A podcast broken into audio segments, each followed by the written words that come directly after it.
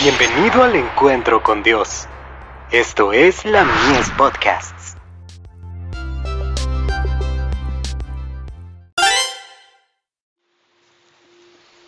Recibiréis poder. Misión global. El Espíritu abre las puertas.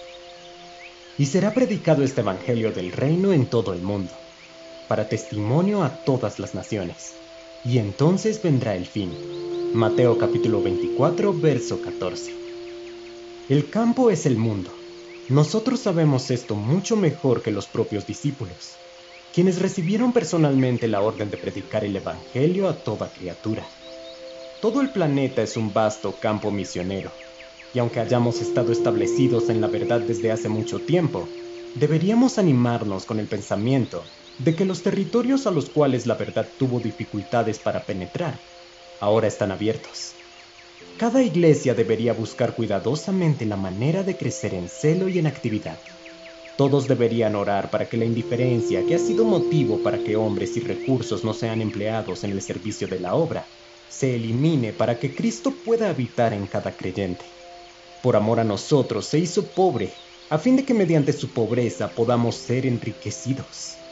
La obra del Espíritu Santo consiste en convencer del pecado, y yo sé que algunos pecamos al ser indiferentes. Mientras observamos los territorios que hemos penetrado, no podemos menos que exclamar lo que Dios ha hecho. ¿Qué más podría haber realizado por su viña además de lo que ya hizo? Proveyó su rica gracia a fin de concedernos el poder divino para hacer avanzar su obra. No hay nada que Dios haya dejado realizar. Lo que falta corresponde a los agentes humanos que rehusan cooperar con las inteligencias divinas en el plan que él proyectó, nada más puede llevarse a cabo en favor de la salvación del pecador, salvo a través de la cooperación del hombre.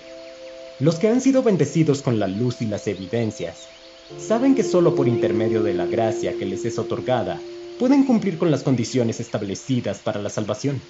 También son conscientes de que los que rehusan hacer su parte serán culpables de su propia destrucción. En esos casos podemos decir que Cristo murió en vano.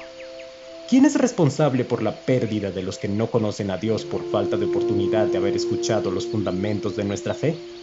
¿Qué culpabilidad tiene la Iglesia con relación al mundo que perece sin conocer el Evangelio?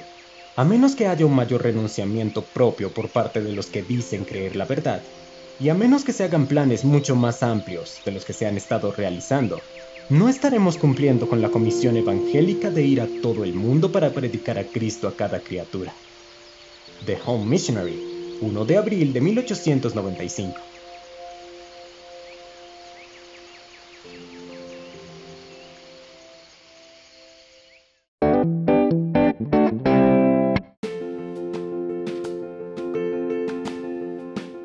Visítanos en www.ministeriolamies.org para más contenido.